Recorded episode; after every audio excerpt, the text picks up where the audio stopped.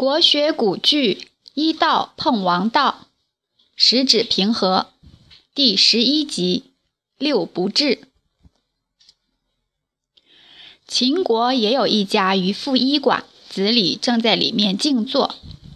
一个小童引着一个汉子进来了，他指着喉咙说：“痛。”子李让他躺下，按额脉、颈脉、腕脉、腿脉、足脉，接过小童拿来的两个时针，在内踝下的线区刺按着，闭目调节针感。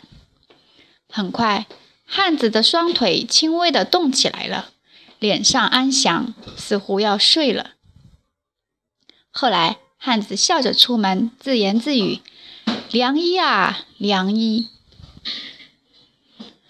在齐国的渔夫医馆里，一位妇人说她的喉咙痛，扁鹊让他躺下，按他的腕脉，观察他的头颈手足，接过子阳手中的两个时针。在紧贴他耳尖的头皮上刺按着，凝神调节针感。很快，妇人闭了眼，渐渐松弛了紧绷着的下巴，嘴唇微张，下巴至颈前微动。扁鹊按妇人的腕脉，脸上露出微笑。渔夫医馆门外有人在排队，妇人出来，笑嘻嘻地说。轮到你了，排在前面的病人应道：“好嘞。”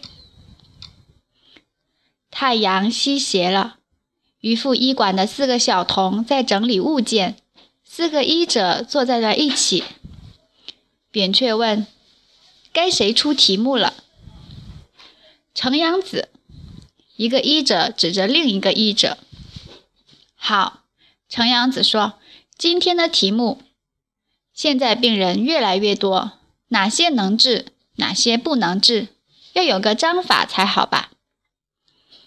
扁鹊点头说：“陈阳子说的有理，公孙子和季莲子也说说看法。”季莲子说：“能治的病人多了，可以不提；不能治的病人也有，应该提出来。”公孙子说：“我同意。”扁鹊思索着说。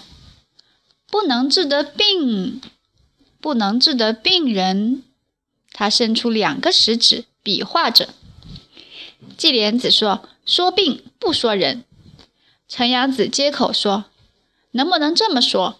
病有六不治：骄奢不论于理，一不治也，轻身重财。”陈阳子和季莲子同声说：“二不治也，衣食不能适应。”陈阳子和季莲子同声说：“三不治也。”阴阳相并，脏气不定，三个益者齐身，四不治也；瘦弱不能服药，三个益者齐身，五不治也；三个头都摇动了，信巫不信医，三个益者齐身，六不治也；三个头摇得更有劲了，六者有一，三个益者齐身，则太难治也；三个益者前后摇摆。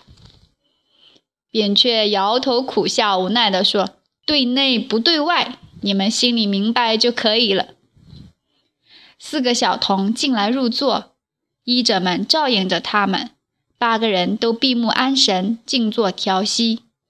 大约心跳一百次以后，大家互道明日再见，拱手而别。小童先行，医者随后，各自回家。